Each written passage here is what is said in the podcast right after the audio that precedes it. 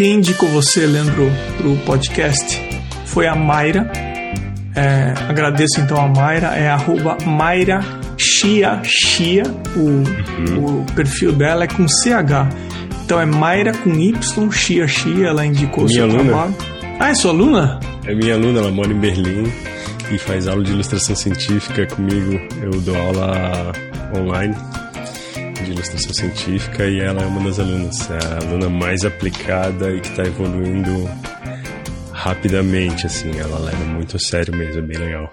Gosto muito dela. Ah, isso tem acontecido com alguma frequência. Aconteceu com a Georgia e ultimamente tem isso assim: a pessoa ouve o podcast e faz aula com alguém, a pessoa tem total liberdade. É só ir no arroba Emerson Ferrandini, lá tem um link para a pessoa indicar. É, e eu lembro que ela comentou que não tinha no podcast, ela deixou um comentário lá que não tinha muito espaço para ilustração científica. Então uhum. fica aqui uma sugestão. Além desse episódio com o Leandro, tem dois outros episódios aqui no Arte Academia Podcast com ilustradores científicos. Um episódio é o 108 com o Paulo Preste e o outro episódio é o 177 com o Rogério Lupo. E agora temos esse episódio com o Leandro Lopes. Leandro, por favor, como é que é a sua história envolvendo ilustração? O que é que você estudou? Você é da onde? Conta um pouco sobre você para a gente começar o nosso bate-papo. É, então, primeiro eu queria só agradecer né, a oportunidade e, e também falar, o, o Paulo Preste eu conheço, é bem engraçado porque o mundo começa a ficar pequeno, assim, né, quando tu ouve um ilustrador, tu já conhece, e no Brasil meio que a gente conhece todo mundo. O Paulo Preste foi meu aluno uma vez lá em, na USP, muito engraçado, porque agora ele tá um baita ilustrador, e eu lembro dele lá no comecinho, muito legal. E o Lupo eu já fui aluno dele, né? Então fica tudo. Tá tudo em casa, todo, então. Todo mundo se conhece. Então a minha história é assim: eu, eu tô em Floripa, né? É, eu não nasci aqui, mas vim para cá muito cedo, com dois anos de idade. Então basicamente eu sou daqui. E eu fiz Universidade Federal aqui é, de Biologia. Então eu me formei, eu entrei em 97 na, na biologia. Na mesma época eu estava tentando também na UDESC, que é outra universidade que tem aqui que tem artes visuais. Eu até passei lá, é, mas aí eu fiz biologia porque achei né, que ser artista era algo que não ia dar muito futuro e resolvi ser biólogo que dá um grande futuro. Não, mas eu fiz porque eu gostava muito de biologia, né? E não me vejo fazendo outra coisa, assim, não me via fazendo outra coisa. E até hoje eu acho que foi uma boa escolha. E durante o curso, lá dentro, tinha uma disciplina optativa, que ainda existe, inclusive, só que ela tá meio desativada, assim, porque não tem professor, eles se aposentaram, que era desenho de observação para ciências biológicas. Então eu já tinha um lance de desenho quando era criança, quando era adolescente, eu meio que parei de desenhar. Mas quando entrei na universidade, eu era obrigado a cumprir um número de horas de disciplina optativa. E daí eu fui pegar optativas as mais que, que me desse prazer, assim, né? Tipo, ah, vou fazer desenho, vou jogar xadrez, vou, sei lá, fazer qualquer coisa assim, meio nonsense. E daí, pô, daí eu achei impressionante o, esse negócio de colocar um objeto na frente e desenhar. Isso era uma coisa que eu nunca tinha feito. E o professor não era um professor especificamente de biologia, de ilustração científica. Ele era um artista plástico que trabalhava bastante é, figura humana, só que ele curtia e resolveu abrir essa, essa disciplina. E logo depois que eu fiz essa disciplina, assim, ela, ele se aposentou. Depois até teve um outro que pegou por um tempo e se aposentou também. Então foi uma descoberta, assim. É, eu lembro de durante a escola, durante várias vários períodos da minha vida eu tá sempre desenhando, desenhando. O pessoal, ah, desenha na minha pasta, na pasta do colégio e tal. Só que sempre ficava nisso, assim. Daí quando eu entrei na, na biologia e comecei a fazer, alguns uh, professores começaram a ver e pedir, ah, eu tenho um capítulo de livro para ilustrar, tu quer tentar? Aí me pagava com bolsa de iniciação científica. Foi meu primeiro trabalho, acho que foi em 99 ou 2000. Foi uma ilustração no capítulo de um livro sobre dispersão do palmiteiro Euterpedulis, assim, eu tenho até aqui. Acho medonho hoje a, a ilustração, né? Medonho não, mas, né? Tem várias ressalvas, mas foi muito legal. Foi meu primeiro trabalho pago e publicado, assim, foi em 2000. E daí foi indo. É, quando fui me formar, é, eu fiquei muito tempo na biologia. Eu não curto, eu não curtia assistir aula, não, não, eu fui um, eu era um bom aluno porque eu prestava atenção quando eu prestava atenção e quando eu não prestava atenção eu simplesmente reprovava quando eu não gostava da disciplina. Reprovei muita coisa, levei sete anos e meio para me formar, assim. Mas ao mesmo tempo eu ficava fazendo trabalho para os professores relacionados a desenho, então todo mundo já meio que me conhecia disso. Comecei a dar aula de ilustração científica na semana temática da biologia, o pessoal do do programa PET me chamava para dar cursos de desenho e eu estava paralelamente também indo em vários congressos assim ah vai ter um congresso de botânica perto de Floripa e eu não trabalhava com nada de botânica eu trabalhava com insetos.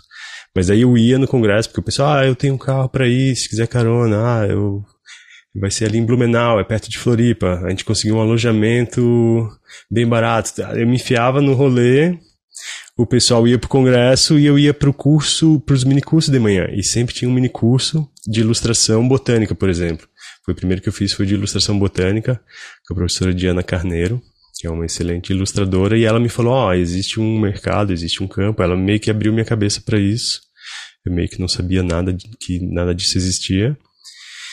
E falou: "Ó, oh, tem um curso de inverno lá em Curitiba, que é perto daqui também, e esse curso é de cinco dias para aprender aquarela botânica. Aí eu juntei todo o dinheiro que eu consegui, consegui uma casa para ficar lá e fui para Curitiba. Fiquei cinco dias lá, de manhã e de tarde, pauleiro aprendendo aquarela. Aí esse conhecimento que eu tinha, que era pouco na verdade, mas já era muito mais do que a galera que estava aqui tinha. Então eu acabava ensinando quem estava aqui, né? Então eu fui, eu ia aprendendo e ensinando, aprendendo e ensinando. E quando ensina, tu aprende muito também, porque tu tem que ir atrás de um monte de perguntas que o pessoal te faz, que tu te obriga a ir atrás do, das respostas, né? E daí, congresso de zoologia, aí faz o curso de zoologia. Congresso de herpetologia, de estudo de répteis e anfíbios. Eu fui, não se dava nada de, mas era em Curitiba, era pertinho, já fui lá fazer o curso de nanquim pontilhado para répteis. E assim, e assim foi indo, assim, uma, uma formação paralela de mini curso, porque não existe uma formação é, é, de, de pós-graduação no Brasil com relação à ilustração científica. Então, todos os ilustradores que eu conheço, eles são ou biólogos ou artistas visuais, mas que acabam fazendo esses cursos rápidos, workshops e a maioria é autodidata mesmo. Algum ou outro acaba indo para fora, para Portugal, que tem uma pós, Estados Unidos tem, tem alguns lugares por aí. E hoje em dia, o que é que você tem feito? Quais são as suas atividades? Eu, por muito tempo, me apresentava como ilustrador científico, né? Hoje eu acho que eu, que eu deveria falar que eu sou professor de ilustração. Porque é a atividade que eu nunca parei de fazer.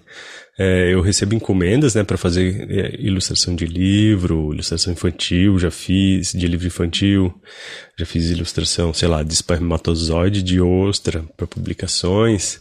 Trabalhei muito com plantas, assim, tinha um pessoal aqui da botânica que que eu, eu recebia muita encomenda, pessoal que trabalhava com com a família Poácea, que são das gramíneas. Foi muito legal, porque desenhei muito, muita coisa com planta.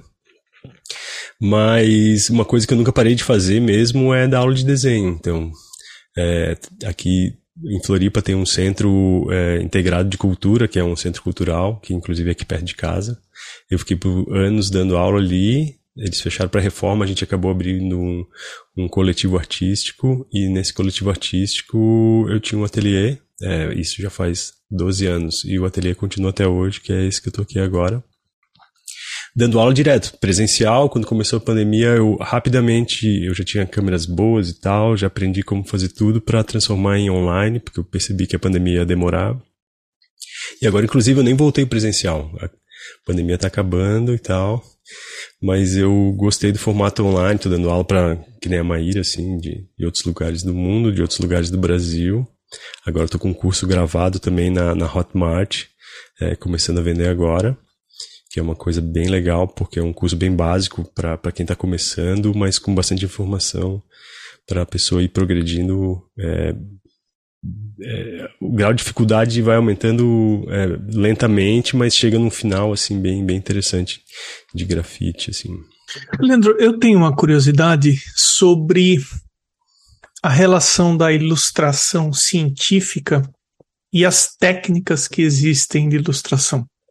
Uhum. Porque é tudo muito próximo, né? Eu já conversei com muita gente que trabalha com as mais variadas técnicas. E, por exemplo, eu pego uma pessoa que é especializada em lápis de cor e é especializada em pegar encomendas de pets. Então, uhum. esse é o nicho dela, não é? Uhum. Aí eu venho para ilustração científica e eu vejo ilustrações tão realistas quanto e também, seja com lápis de cor ou com pontilhismo ou, enfim, com outras técnicas também.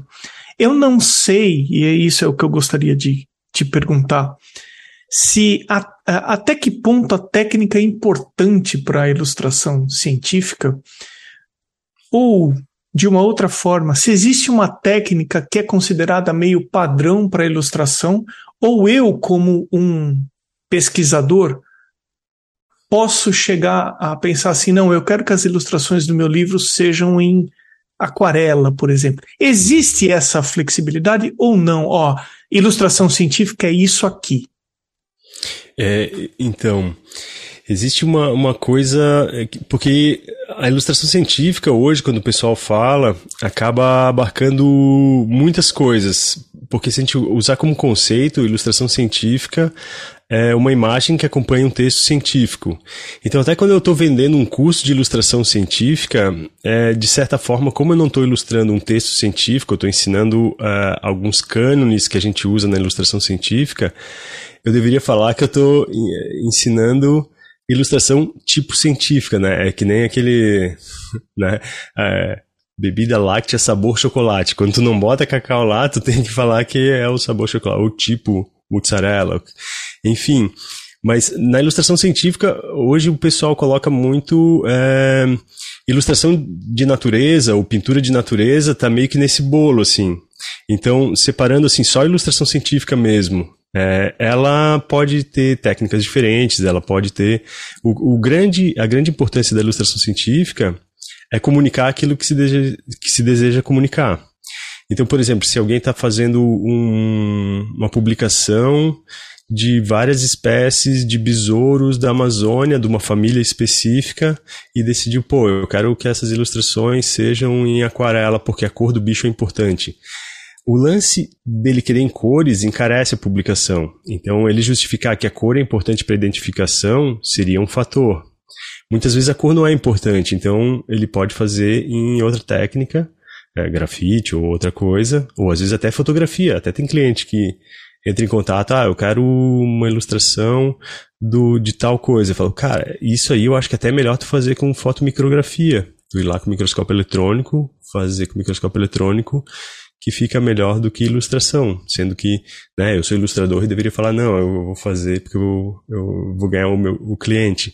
Mas como o objetivo é comunicação, às vezes o, o, a comunicação se dá melhor até com fotografia. Geralmente não, geralmente a ilustração é melhor do que fotografia. Mas, então, assim, um guia de campo de aves. Um guia de campo de aves, a cor é importante. A posição dela é importante. Então, fotografia não é muito legal porque a gente pega ela com várias posições diferentes e às vezes a cabeça tá boa numa foto, às vezes o pé em outra. E o ilustrador consegue colocar tudo que é importante numa ilustração só, em cores e todos eles mais ou menos num, numa, num tamanho que faça sentido, assim, se tem, porque cada página de um guia de campo tem vários passarinhos mais ou menos da mesma família, assim, que são parecidos entre si, porque o guia é para tu abrir aquela página e falar, ah, não, é esse passarinho aqui que parece bem TV, mas não é o bem TV, então se tem um que é um pouquinho maior do que o bem TV, um pouquinho menor, eles estão meio que na mesma escala entre eles, né? Então, se, se for feito Preto e branco não vai dar, né? Tem que ser colorido. Então, geralmente, para guia de campo de ave, é tinta guache. O pessoal usa guache, ou guache acrílica, ou acrílica. Até tem gente que faz ave com aquarela. Até tem gente que faz ave preto e branco. Mas para um guia de campo e tal, em geral, é esse. Aí, se a gente pegar assim, a, a uma ilustração de um vírus. Hoje, quando se ilustra vírus, o pessoal faz muito 3D de computador, porque é muito interessante que tu consegue colocar todas as cápsulas, todas as, ca as camadas que ele tem, né? Um, ah, uma membrana por fora, uma outra por dentro, o DNAzinho tá lá dentro, e tu consegue explodir isso, né, para mostrar as camadas. Então, meio que é, vírus pode ilustrar de várias formas diferentes, mas tem muita gente fazendo com 3D e resolve bastante problemas seu 3D. Então, ele acaba, não é uma regra, mas como é o que soluciona melhor, é o que acaba sendo mais usado, porque o objetivo é a comunicação, não é nem a estética. Eu hum. até acho que às vezes falta um pouco de estética nas publicações brasileiras, que eu acho que, que o pessoal poderia se preocupar um pouco mais de deixar os, os, as publicações mais bonitinhas, além de, de comunicar bem, né? Então, assim, você considera que é interessante para um ilustrador dominar algumas técnicas a ponto de falar para o cliente, ó, isso que você está querendo, eu sugiro que você faça dessa forma. É por aí. Perfeito, perfeito. E assim, tem pessoas, muitos ilustradores, que são muito especialistas, assim. Tem muitos ilustradores botânicos no Brasil. No Brasil existe uma... Bastante ilustrador botânico, eu acredito que porque existiu muita gente que recebeu a bolsa do Kew Garden em Londres para ir estudar lá. Então a gente tem, eu acho, se não me engano, são 16 pessoas que foram, tiveram um baita curso de ilustração botânica e ao chegar de volta aqui, eles replicam isso. Então tem muita gente formada nessa escola clássica britânica de, de aquarela. Para esse pessoal, muitos deles, se tu pedir uma ilustração é, de ave, de outra coisa, eles estão muito especializados na botânica e geralmente na aquarela botânica. Então, nem todo ilustrador é, tem essa versatilidade e tem alguns que têm, assim. No caso, eu acabei abrindo bastante porque eu gosto de ficar me desafiando, assim. Então, eu faço em grafite, eu faço em nanquim, eu faço, eu faço várias e quando alguém chega até mim, até semana passada chegou alguém que quer fazer uma camiseta com uma planta e tal, eu falei, ah, que tipo de estampa tu vai fazer? Porque daí, sabendo as técnicas de estampa, eu sei que tipo de degradê eu vou colocar no negócio. Ah, com esse tipo de pintura, eu acho que vai ser aquarela, então. Daí eu mando alguns exemplos para ele, ele, ele dá uma olhada. Então, é, saber, né, do que tu tá, o que tu tá fazendo e tu ter essa opção de oferecer o, a solução do problema da pessoa é bem legal. Porque às vezes ela também não entende muito, né? E é tu que tem que educar ela, assim, porque várias pessoas reclamam. Ah, meu cliente fica me pedindo coisas. Cara, ele não sabe, né? Tu que sabe. Exato. Tu tem que explicar para ele, né? Eu, eu tenho uma curiosidade, que eu já fiz essa pergunta N vezes aqui no podcast, mas a resposta é muito pessoal, é muito subjetiva. É, o que cada um considera um bom trabalho dentro da técnica que executa. Então, uhum. já perguntei para aquarelistas o que é uma boa aquarela, na sua opinião, uhum. em pintura a óleo, em desenho com a ilustração com lápis de cor. E eu tô curioso para saber o que, que você considera que é uma boa ilustração científica ou naquele momento em que você está folheando, você fala, ó, oh, isso aqui não tá legal, sabe por quê? Imagina que você está dando uma aula e aí você vê isso, fala, ó, oh, essa ilustração, ela tá, tá faltando esse tipo de coisa. Uhum. Como é que funciona? O que, que é uma boa para você e onde você acha que às vezes você vê uma outra falha? Eu vejo é, uma coisa que me pega mesmo, e até olhando retrospectivamente para trabalhos meu, meus mais antigos, é, que é uma coisa que eu nunca fiz muito, mas que eu admiro muito, são infográficos, por exemplo. E infográficos da National Geographic, eles geralmente são dirigidos pelo Fernando Batista, que é um, é um infografista, até tive a oportunidade de fazer um curso como aluno dele, assim, um curso bem breve lá nos Estados Unidos, num encontro de ilustração científica.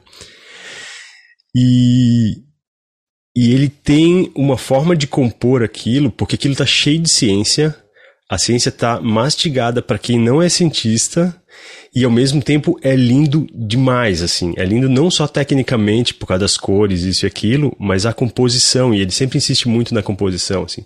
Tem um elemento maior de destaque, o olho percorre por aqui, depois faz tal coisa, e tu pode ficar horas olhando aquilo, porque aquilo tá cheio de mini informações. Tem uma coisa grande que te atrai para dentro daquele universo, depois de tu perceber aquele universo, tu começa, nossa, tem músculos aqui, nossa, aqui dá pra ver o detalhe do bico, olha, ele deu, fez um...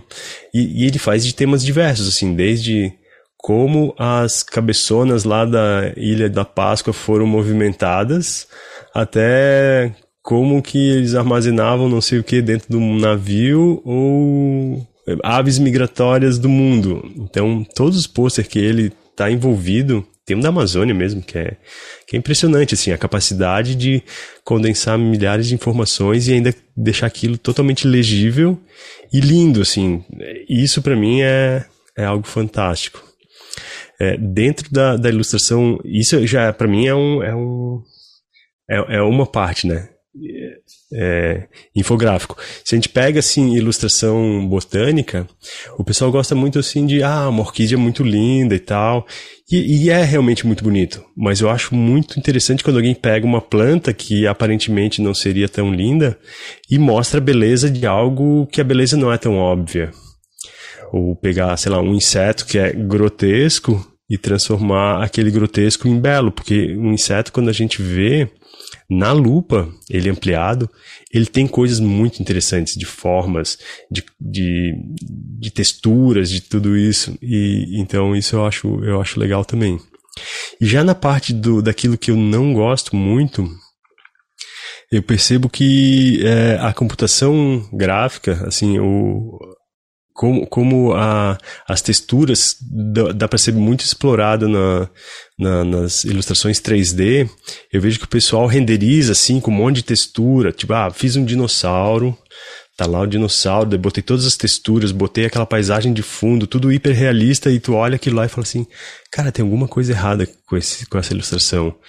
E às vezes tu não sabe direito o que, que é, e tu olha umas ilustrações um pouquinho mais antigas, ou feita a óleo, ou feita a acrílico. Tem um cara que é muito bom, que eu acho que o nome dele é Raul Martins, que ele meio que se aposentou, um espanhol, que quando ele, ele criava um, sei lá, um tiranossauro mordendo o outro, tudo em volta, a composição estava muito boa, a dinâmica do movimento estava muito boa, como, sei lá, como pegar um frame do Walt Disney, sabe? É, que tu vê que o movimento ele é até um pouquinho mais exagerado para poder fazer a, aquela impressão, assim.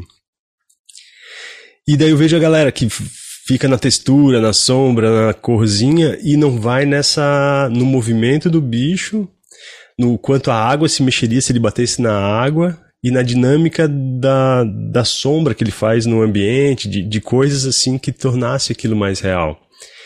E, e acaba sendo impressionante por ter tanto detalhe, mas acaba perdendo a parte que é mais artística, né? Porque é, quando a gente desenha uma bailarina dançando, a gente pode desenhar ela dura ou pode desenhar ela assim, com mais movimento. É algo que é difícil realmente de fazer e eu vejo que tem um pessoal com bastante dificuldade mesmo em, em dar essa vida, apesar de ter toda essa tecnologia de suporte, assim.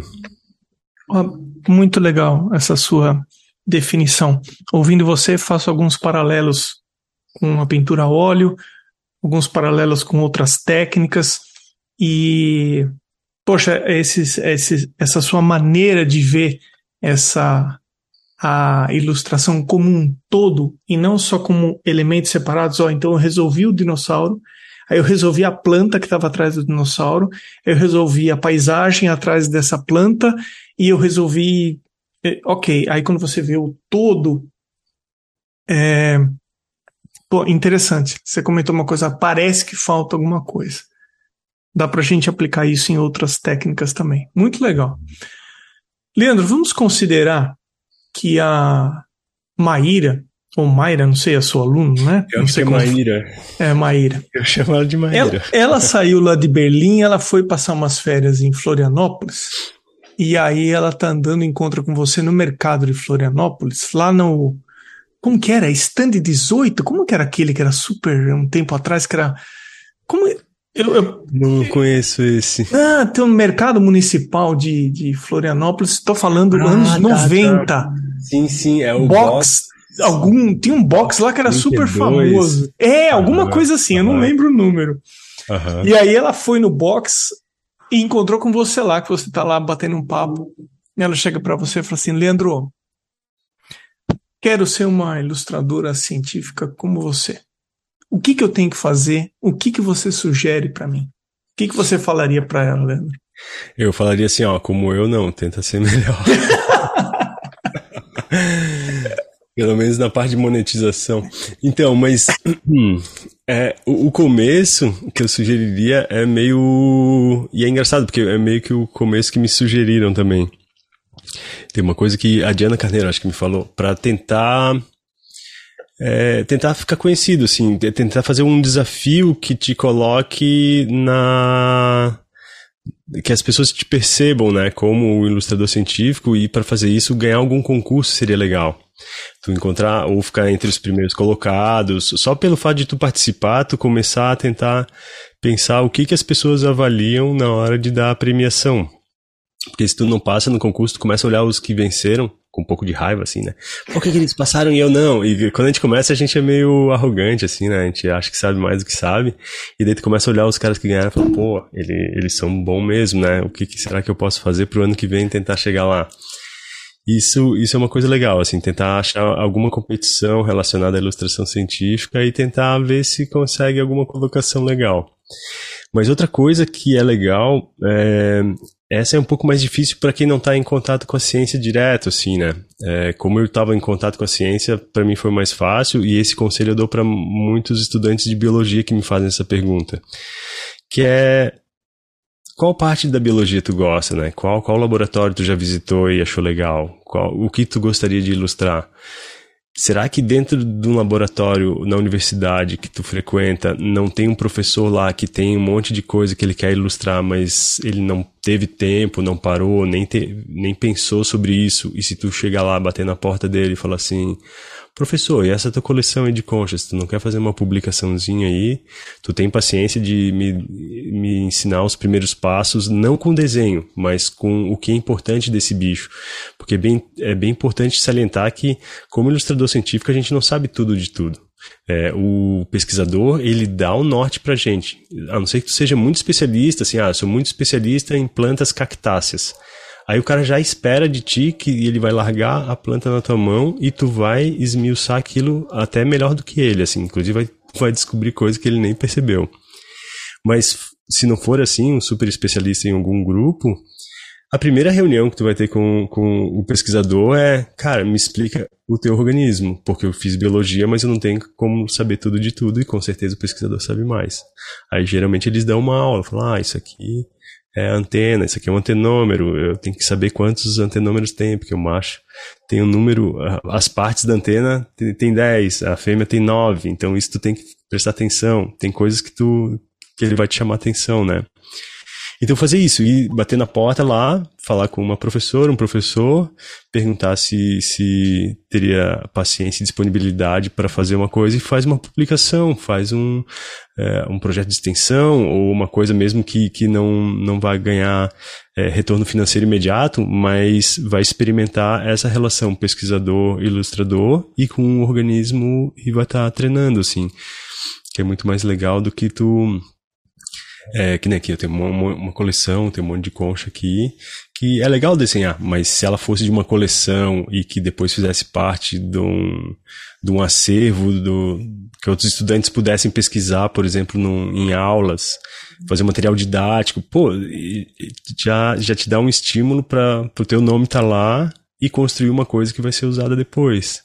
Eu, eu indicaria isso, tentar trabalhar mesmo que de graça ou por muito pouco dinheiros no começo, mas com esse contato é, universidade, professor e organismos. Começar, né? Começar, é, do começar. começar de alguma forma, ter, é, é, ter algumas experiências, juntar experiências e Sim. ir crescendo 1%, um degrauzinho por dia.